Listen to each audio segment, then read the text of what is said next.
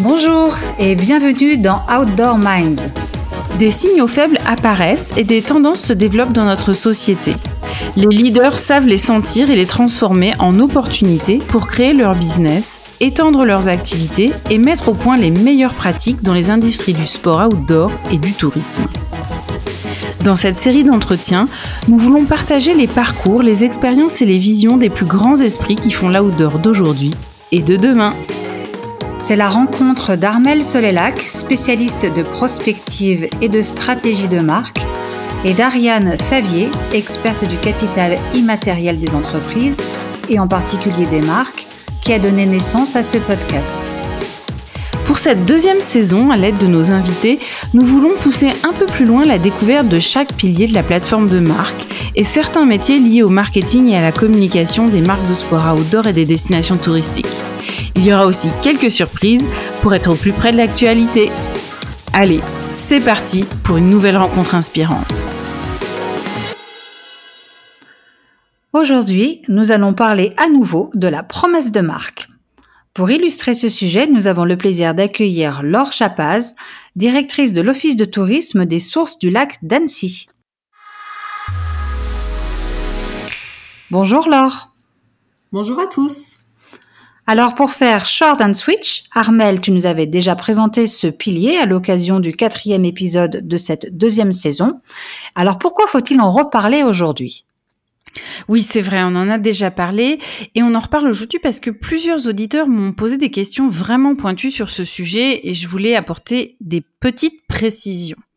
Alors, il existe deux types de promesses de marque, une promesse implicite et une promesse explicite.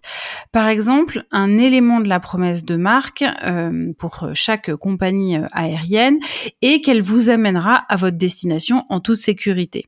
En théorie, aucune compagnie aérienne ne devrait plus avoir à promettre cela. Et euh, pour cause, hein, euh, sinon, elle serait sur euh, ce qu'on appelle la liste noire des compagnies aériennes. Ça, c'est une promesse de marque qui est évidente. On dit donc qu'elle est implicite. Mais si la compagnie vous promet que dans ces avions, il n'y aura que des sièges business class, du champagne des repas gastronomiques préparés par un chef étoilé, alors elle fait une promesse explicite et différenciante par rapport à toutes ses euh, concurrentes. Euh, une promesse de marque doit donc non seulement être différente de ce que tous les concurrents sur le marché proposent déjà, mais aussi surprenante, c'est-à-dire qu'elle doit proposer quelque chose auquel les clients ne pouvaient pas nécessairement s'attendre et qui nécessite d'être dit explicitement. Une promesse de marque est donc ce que vous savez et ressentez instantanément à propos d'une marque. D'accord, mais alors à quoi faut-il être vigilant lorsque l'on veut construire sa promesse de marque? Eh bien, lorsque vous décidez de la promesse de votre marque pour votre organisation ou votre destination, ou même pour vous-même en personal branding, vous devez d'abord savoir ce que vous proposez que personne d'autre sur le marché ne propose, ou si vous proposez les mêmes produits ou les mêmes services, eh bien, en quoi la manière dont vous les exécutez est différente de celle de vos concurrents? Ensuite, simplifiez les choses au maximum. Une promesse de marque n'a pas besoin d'être complexe ou de dire au client que vous irez au-delà des attentes.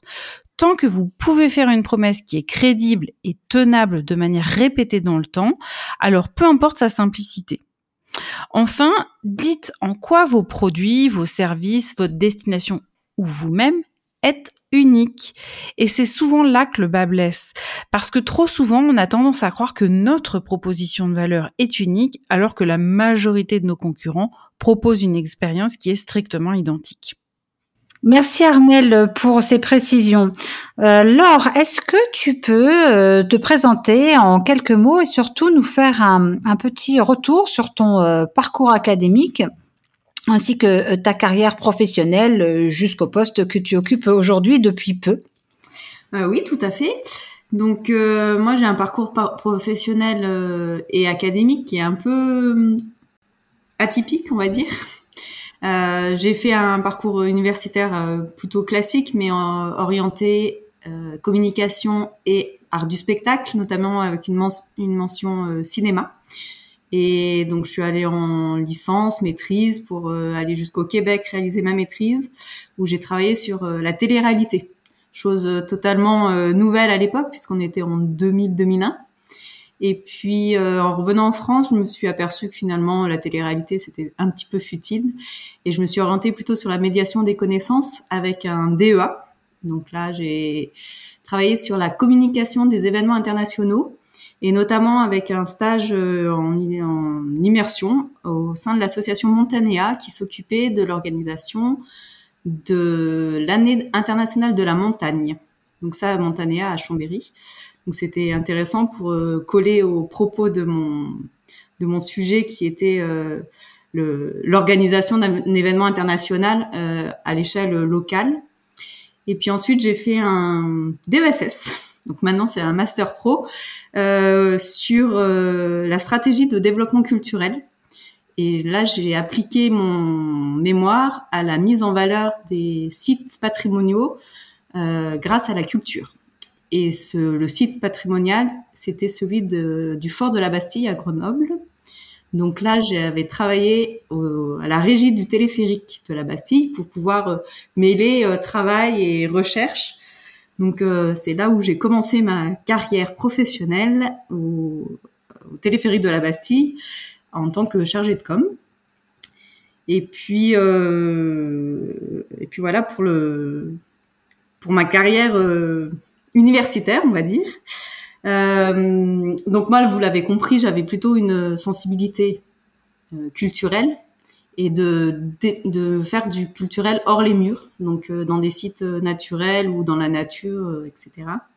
Donc j'ai cherché à, à, percer dans ce milieu un peu obscur et qui qui travaille vraiment sur du réseau, du réseautage, donc, euh, j'ai pas percé en France. Je suis allée à Édimbourg où j'ai travaillé pour euh, le Festival international d'Édimbourg au service presse. Donc là, c'était une super expérience. Et en rentrant en France, j'ai eu l'opportunité et la chance, devrais, devrais-je dire, d'intégrer l'organisation des championnats du monde de ski à Val d'Isère pour euh, les championnats du monde de 2009. Donc là, j'ai été la quatrième salariée à intégrer l'équipe en 2007. Et là, j'ai découvert vraiment le milieu de, des stations, le milieu de la haute altitude. Où, bah, je me suis éclatée pendant trois ans à, à mettre mes compétences au profit d'un grand événement et au profit d'équipes qui montent en puissance et de construire vraiment un, un projet au fil de, des, de, des années, qui, un projet qui, qui se composait avec les acteurs locaux, avec le maillage. J'ai découvert euh, ce qu'était la gouvernance, ce qu'étaient les jeux un peu politiques, etc. Donc c'était très enrichissant. À la suite de cette, expérience qui devait prendre fin en février 2009, euh, j'ai rebondi dans les Aravis où je me suis occupée pour le syndicat intercommunal du massif des Aravis de la promotion à l'international des quatre stations. Donc les quatre stations sont Lac-Clusal, Grand Bornand, Manigot et Saint-Jean-de-Six. Là, je suis restée un an et demi à faire la promotion de ce magnifique euh, territoire, euh, destination avec euh, du patrimoine, du sport, de la culture, des grands événements à l'international, donc auprès du public belge, anglais, russe, scandinave, etc. Et puis la soif des grandes altitudes m'a rappelé à, à, mon bon souvenir et j'ai voulu évoluer plutôt, retourner vers Val d'Isère et Tignes donc là, j'ai intégré la STGM en tant que commercial, puis dans la société au bout de 11 ans, j'ai fait divers euh, postes au sein du marketing. Et les cinq dernières années, je me suis attelée à faire de, à développer le domaine skiable pour tout ce qui était expérience client. Donc euh, mise en valeur du du domaine, euh, information en temps réel, euh, développement de d'espaces ludiques, de zone d'apprentissage, d'espace photo, etc.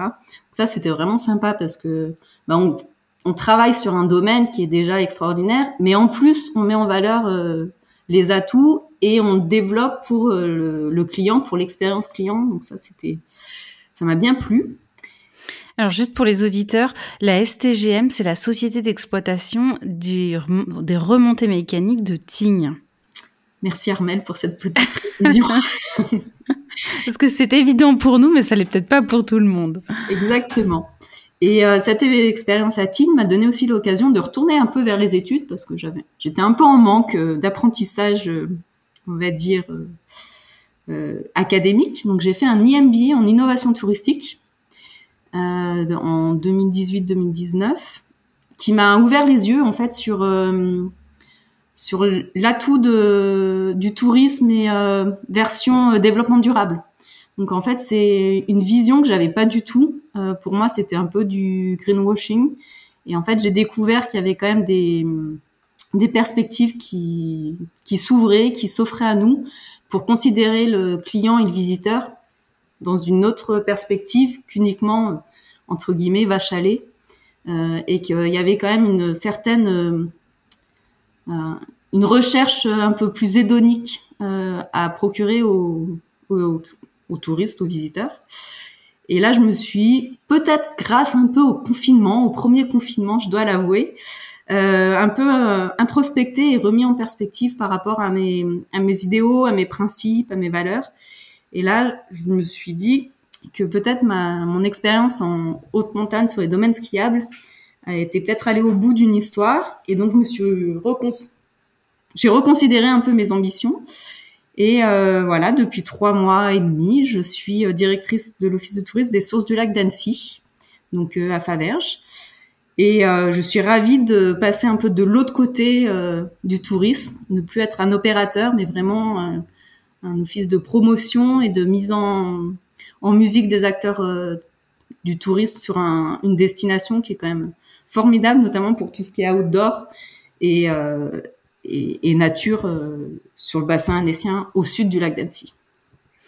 Alors juste avant de, parler de ton nouveau euh, poste et, mm, aussi du territoire, euh, pour tous ceux qui auraient l'occasion de se produire le mémoire de 300 pages, pas moins, de l'or sur le design d'expérience, c'est absolument exceptionnel. C'est un trésor et une vraie mine euh, d'informations. Et j'ai eu l'immense bonheur de le lire parce qu'elle est très modeste, elle le dit pas, mais il est hyper bien rédigé et très riche. Euh, sur en plus de ça, euh, des, des, domaines qui sont pas qu'en France, mais aussi à l'étranger. Euh, c'est hyper intéressant. Donc si jamais, n'hésitez pas à lui demander parce que elle le partage bien volontiers et il est très très intéressant.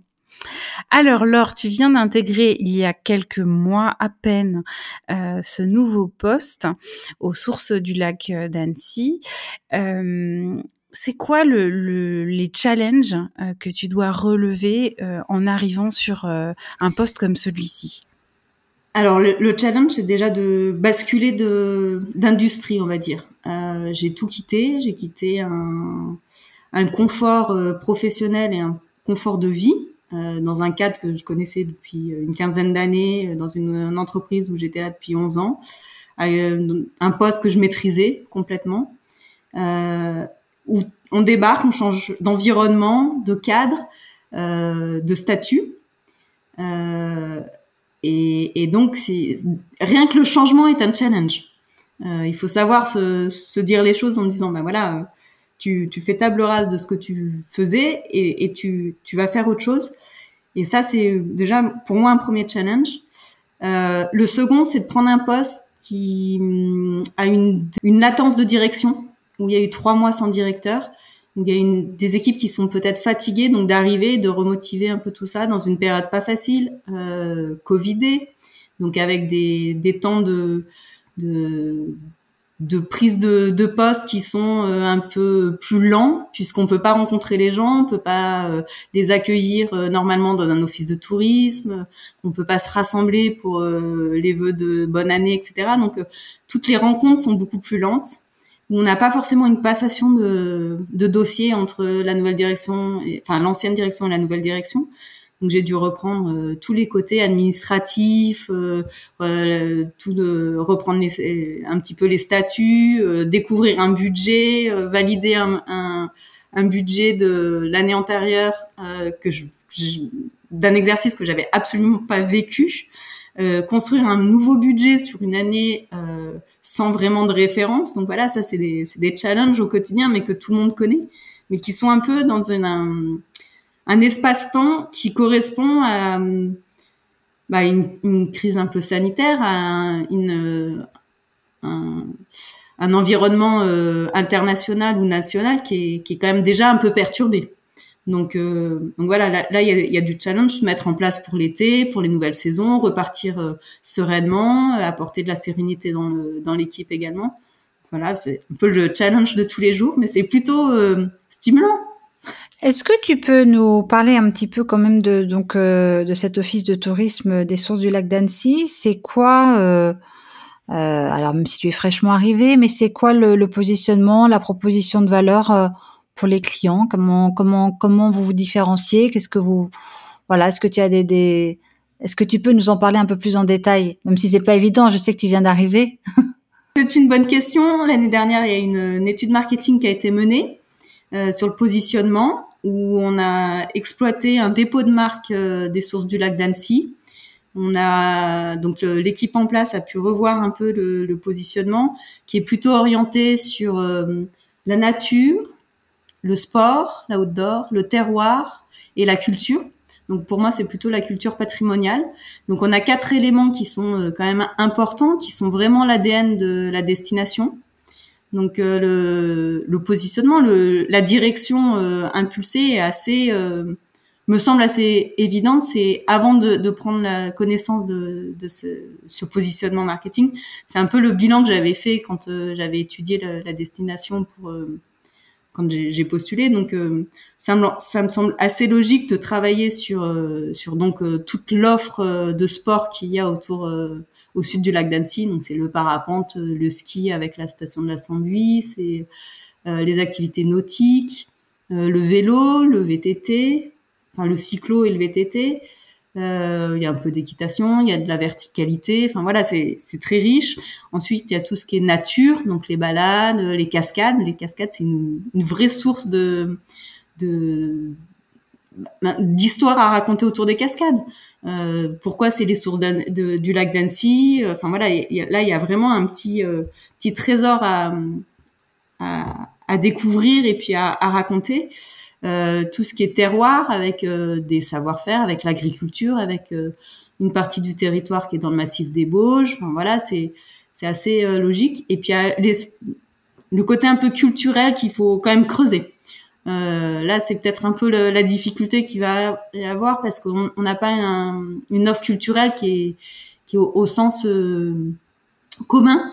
C'est vraiment au sens patrimonial, les petits fours à pain à découvrir, à aller chercher euh, les bâtiments comme le château de Faverges ou la ferme de J, à euh, à les découvrir. Mais voilà, c'est c'est un positionnement qui me semble sain, qui correspond plutôt aux valeurs recherchées aujourd'hui par, le, par les touristes qui veulent un retour au, à la nature, euh, des aires de ressourcement, du temps de vivre, euh, du temps pour découvrir les choses. Donc, euh, donc, voilà, je pense que le, le, nom des sources du lac d'Annecy voilà, appelle tout ça de manière un peu euh, implicite et évidente finalement quand on creuse le, le territoire.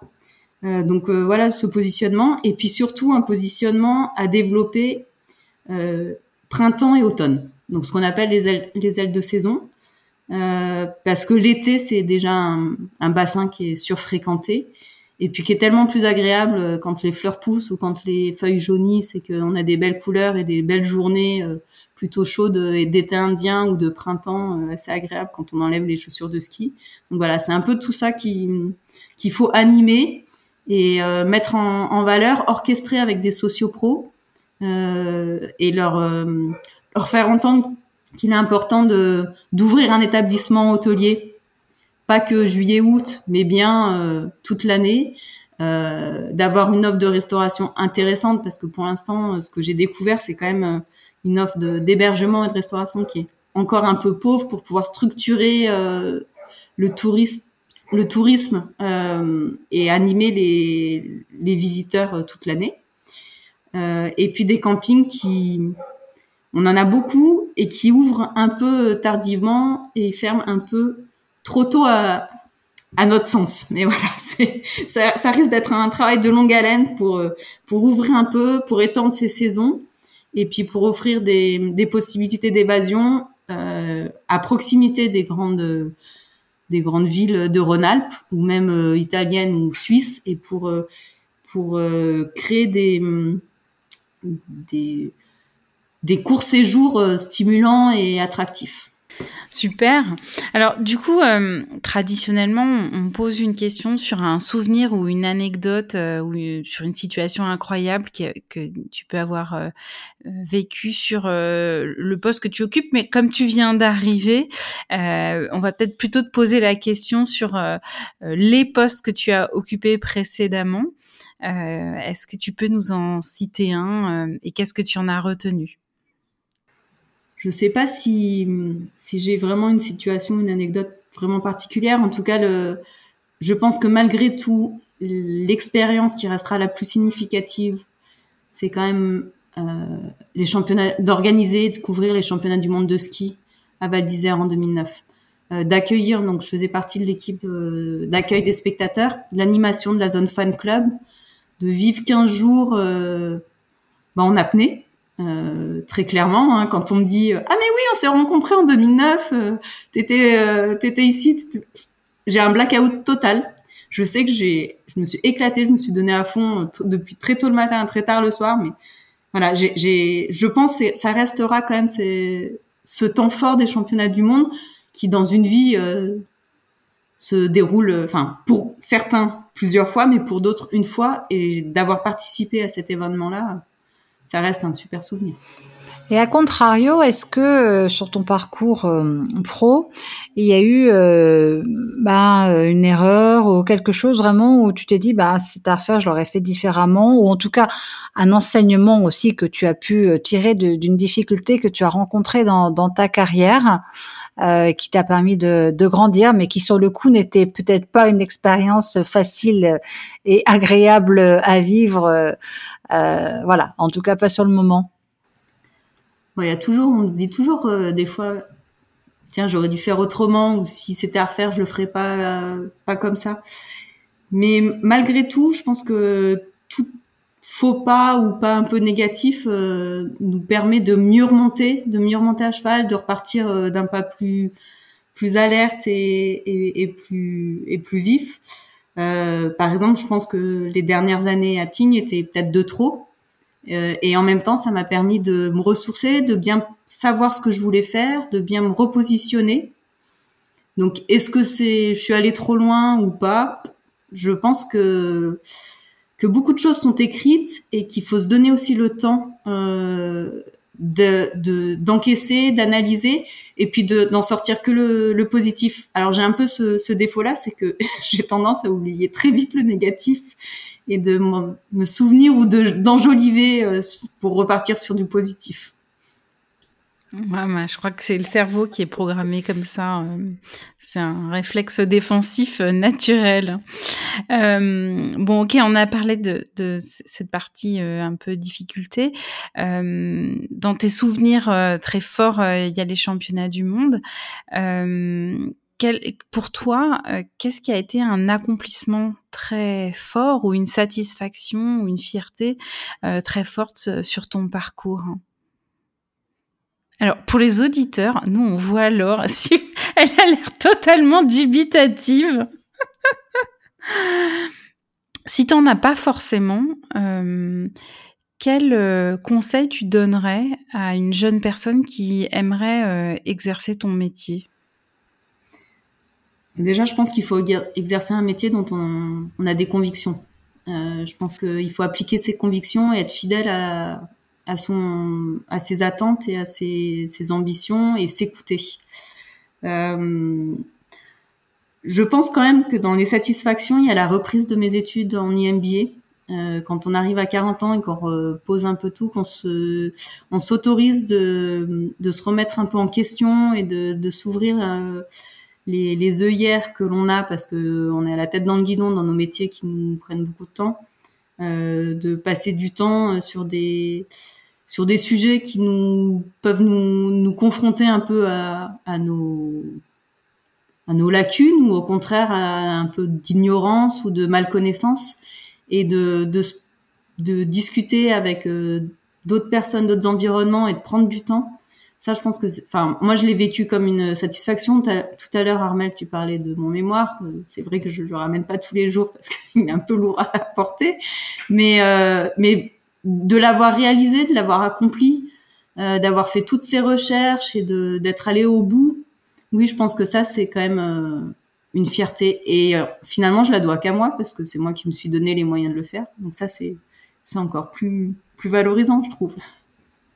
En tout cas, pour euh, pour les, les, jeunes, moi, je pense qu'il faut vraiment aller au, au, bout de de ses envies et se donner les moyens, mais sans se travestir, vraiment en respectant sa, sa nature profonde, parce que c'est comme ça qu'on fait les plus belles choses.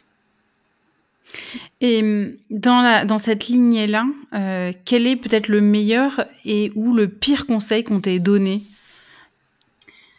Euh, Le pire conseil qu'on m'ait donné je sais pas, j'ai dû le mettre de côté parce qu'il me plaisait pas. Alors le meilleur conseil, est-ce que euh, euh quel est euh, à un moment donné, comme on, parle quand même pas mal de, de promesses de, de marque, euh, Est-ce qu'à un moment donné, il y a un conseil qu'on t'a donné où tu sais, il y a ce moment euh, d'alignement, de synchronicité où euh, euh, une personne extérieure t'apporte un élément ou une réponse ou un conseil et les choses s'alignent avec tes convictions profondes, avec ta propre promesse de marque que tu t'es fait à toi-même sur ta trajectoire et ta vision et qui sont des moments comme ça, des momentum un peu euh, clés dans, dans l'évolution de, de, de chacun. Est-ce que tu, c'est quelque chose que tu as, que tu as rencontré dans, dans, dans, dans ta carrière? Parce que tu avais quand même une, une appétence au démarrage pour tout ce qui était euh, patrimoine euh, naturel euh, extérieur, c'est quand même un sujet. De, enfin, quand on est jeune et qu'on dit moi ce qui m'intéresse c'est ça, enfin c'est quand même très très vague avant de trouver sa place, la qualification du poste qui va bien, un travail non pas prescrit mais réel qui corresponde quand même et qui est aligné avec euh, ben, notre intention, avec ce qui nous fait vibrer. Est-ce qu'à un moment donné tu as eu des un ou plusieurs moments clés d'alignement de planètes tels que celui-ci, euh, voilà et qui te sont propres et singuliers Je pense qu'on m'a fait confiance au bon moment, euh, beaucoup, et qu'on m'a donné des, cartes blanches euh, au bon moment. Quand je suis arrivée euh, à la régie du téléphérique de la Bastille, on m'a dit bah voilà, on a ce projet de mettre en valeur la, Bastille. Qu'est-ce que t'en penses? Je dis bah ouais, faut faire du spectacle vivant, faut la mettre en musique, etc. À l'époque, on était en 2002-2003 et hum, et on m'a donné vraiment le, enfin, c'est Michel Lambert à l'époque qui, m'a vraiment donné ma chance et qui m'a dit, bah, vas-y, fais-le. Euh, je t'accompagne, je suis là avec toi, euh, on monte le, le, dossier, etc. Bon, après, il y a eu le stade de foot à Grenoble qui a un peu contraint nos, nos budgets et du coup, on est parti sur d'autres. Enfin, moi, je suis partie sur d'autres horizons. Mais euh, voilà, je pense que c'est des moments clés de des rencontres et des personnes qui m'ont dit, euh, bah tiens, je te fais confiance sur ce dossier, vas-y. Et, et, et oui, c'est des synchronicités, mais en même temps, il faut se les autoriser. Et puis, il faut, faut, faut arriver à sortir du cadre et puis euh, à écouter un peu les signes extérieurs quand il y a des hum, trop d'éléments qui nous disent, bah là, tu fais peut-être fausse route, réoriente-toi. Et puis, euh, bah tiens, euh, finalement, quand, quand, je trouvais pas dans la culture, par exemple, un jour, je me suis dit, bah tiens, je trouve pas dans la culture, euh, faut que j'arrête, faut que j'ouvre mes méchant et je vais commencer à regarder dans la communication générale. Et là, je reçois, dans la même semaine, j'ai reçu trois coups de fil. Et trois coups de fil, c'était pour m'offrir un job dans le milieu de, du ski et de la montagne, dont celui de Val d'Isère 2009. Et les, trois, c'était dans la, la, il y en a un, c'est tombé dans la demi-heure où je me suis dit, bon, j'arrête euh, de m'obstiner à essayer de trouver dans la culture, je vais juste trouver dans la com, voire dans l'événementiel sportif. Et dans les et à la fin de la semaine, j'avais euh, un CDI quoi. Donc c'est juste savoir écouter les les bons signes au bon moment. Mais ça, je pense qu'il faut qu'on arrive à, à se poser dans nos vies hyper actives où on a envie de tout faire et puis euh, on part euh, tête, enfin en tout cas moi je pars tête baissée dans les projets. Et à un moment donné, il faut se dire bon, ok là il y a un, ça, ça patauge un peu. Qu'est-ce que je peux faire Mets-toi au calme. Euh, voilà, il y a, y a d'autres signes dans la vie qui t'obligent à t'arrêter net et à te dire, bon, voilà, comment je fais? Et là, on repart euh, sur des nouveaux horizons. C'est comme quand on arrive au cul-de-sac d'une route, hein, on fait demi-tour et puis on prend la, un embranchement euh, juste avant, quoi. Voilà, c'est un, peu ça la vie.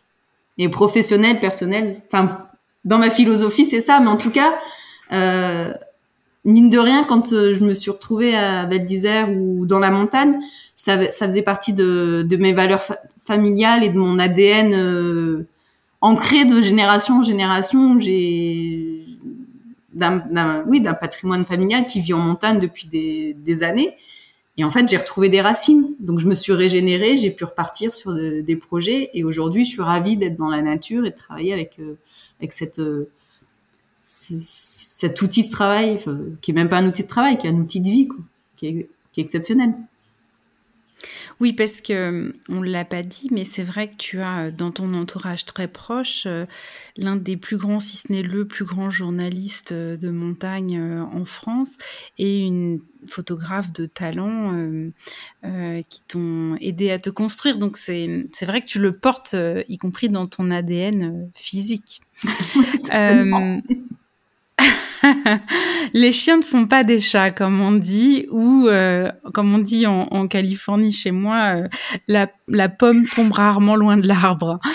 Euh, est-ce que euh, depuis euh, une vingtaine d'années que tu évolues dans le secteur du tourisme, que tu as pu observer aussi en prenant de la hauteur et du recul dans le cadre de ton travail de mémoire, tu as vu ce, ce secteur beaucoup évoluer.